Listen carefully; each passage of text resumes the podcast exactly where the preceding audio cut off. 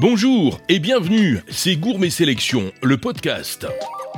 Le commerce alimentaire de proximité plébiscité par les Français, le Tour de France des producteurs et fabricants, trois d'entre eux sont à la une dans cette édition, et notre invité, Jean-Charles Debourse, nous présentera Révolution de Palais, une marque qui a bien des titres, porte les couleurs de la France. Les Français aiment leur commerce alimentaire de proximité, c'est ce que révèle la troisième édition de l'enquête de la Confédération générale de l'alimentation en détail datée de 2022. L'étude a été menée par le CSA et réalisée en ligne pour la CGAD auprès d'un échantillon représentatif de 2512 Français âgés de 18 ans et plus. Elle s'est déroulée dans un contexte économique déjà difficile et malgré cette conjoncture délicate, la qualité et le rapport qualité-prix restent essentiels pour 93% des consommateurs lorsqu'ils font leurs courses alimentaires. Ils sont d'ailleurs 35% à citer spontanément la qualité comme le premier marqueur des commerces de On observe une évolution dans les habitudes de consommation alimentaire des Français. 23% achètent de plus en plus de fruits et légumes, 14% de poissons et 12% de fromages et produits laitiers. Même si une majorité de Français n'a pas changé ses habitudes de fréquentation des commerces alimentaires de proximité, 27% assurent qu'ils s'y rendent moins souvent. Pour autant, l'image des commerces alimentaires de proximité spécialisés reste excellente pour 88% des Français et se forge aussi sur Internet. 44% consultent les avis en ligne.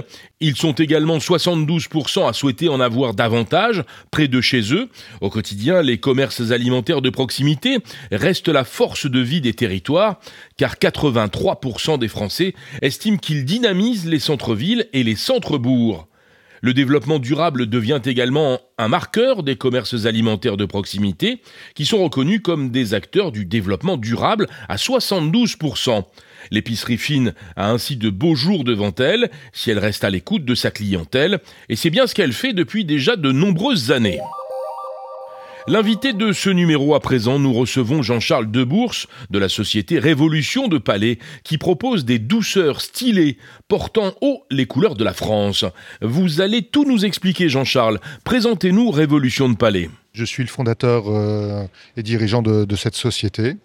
Donc, qui a été créée en 2013-2014 et qui aujourd'hui a pour vocation euh, de développer euh, des, produits personnalisés pour ce qui se fait de mieux en France, notamment euh, ce qui est le reflet de l'excellence à la française, puisqu'on travaille avec le Louvre, Versailles, même l'Assemblée nationale par exemple.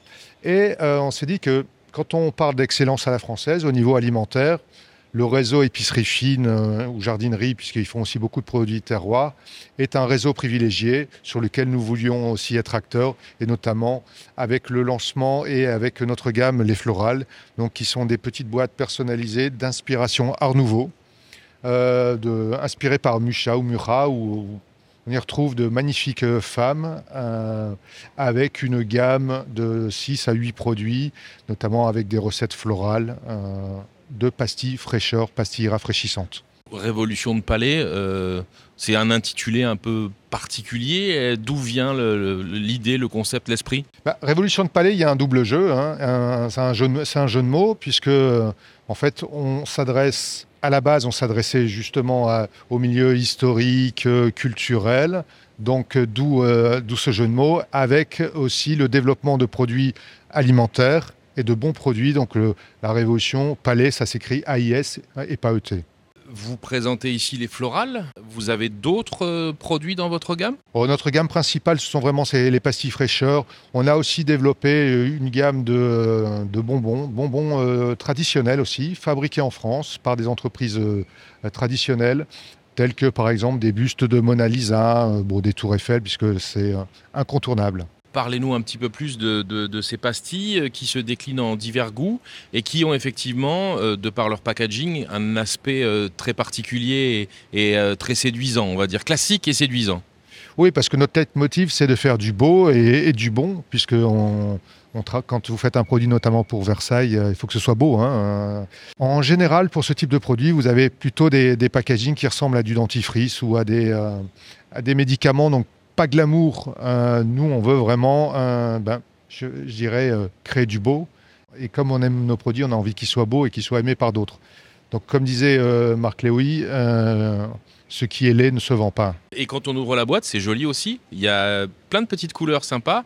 Euh, est-ce que vous pouvez nous parler aussi du produit en lui-même de ces pastilles, comment elles sont faites, euh, quels sont les goûts qui sont proposés?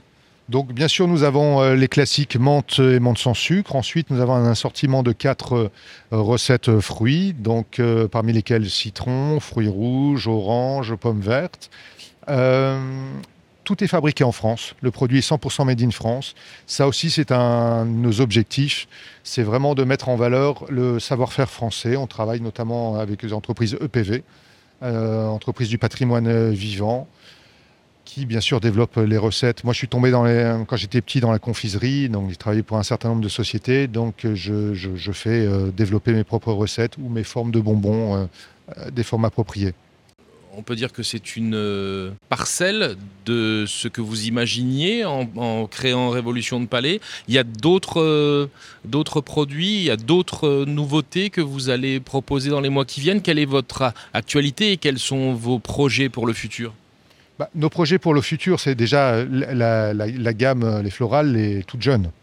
Ça va être de monter en puissance au niveau de la distribution, tout en restant très sélectif comme je vous l'ai dit, en épicerie fine et euh, en jardinerie, euh, mais pas au-delà. Peut-être un œil vers l'étranger, puisqu'on s'est fait draguer ici sur le salon euh, par certains distributeurs. Mais on va d'abord développer notre activité en bon père de famille, step by step, tranquillement. J'appelle ça un développement durable. notre objectif, c'est pas de faire des millions, c'est de satisfaire nos clients, c'est d'être en contact direct avec eux, donner du service, du renseignement, euh, bien avant tout. Quand on discute avec euh, les gens qui sont ici, on a beaucoup cet esprit euh, loin d'être péjoratif, d'artisan, de satisfaction du client, de proximité avec le client et pas d'industrialisation à tout prix. C'est quelque chose qui vous tient aussi? Le reflet de cette philosophie, c'est ce sont les florales qui sont euh, donc d'inspiration Art Nouveau. L'Art Nouveau, c'est le triomphe de l'artisanat justement euh, versus euh, l'industrialisation, le retour à la nature, à des formes volutes, etc. Donc en fait, on traduit notre philosophie par un concept et par des produits les florales, puisque on se limite au niveau des circuits, justement pour satisfaire le client mais aussi euh, nos valeurs doivent transpirer euh, et on communique nos valeurs. Par exemple, là, on réduit le plus possible l'impact environnemental, notamment avec les packaging et les florales euh, et le reflet aussi de la nature, y compris l'art nouveau. Donc nous défendons la biodiversité en parrainant des, des ruches dans notre région, puisque nous sommes des Hauts-de-France. Voilà, toute une philosophie. Je dirais, c'est, on est très proche de l'humain. Euh, loin de l'industrialisation, plus proche de l'artisanat, comme vous l'avez euh, noté.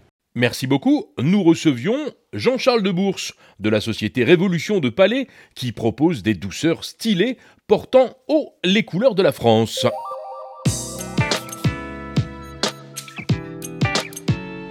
Saravane, c'est d'abord l'histoire de deux amoureux des voyages et des contrées lointaines, Florence et Yves Dubus. Basés à Arcachon, en Gironde, leur objectif c'est redonner les lettres de noblesse aux épices exotiques. Ils se sont d'abord lancés dans l'étude du poivre et de la cardamome avant d'étendre leurs connaissances sur des centaines d'autres produits. Avant d'être commercialisés, cardamome, anis, cumin et autres girofles sont méticuleusement sélectionnés.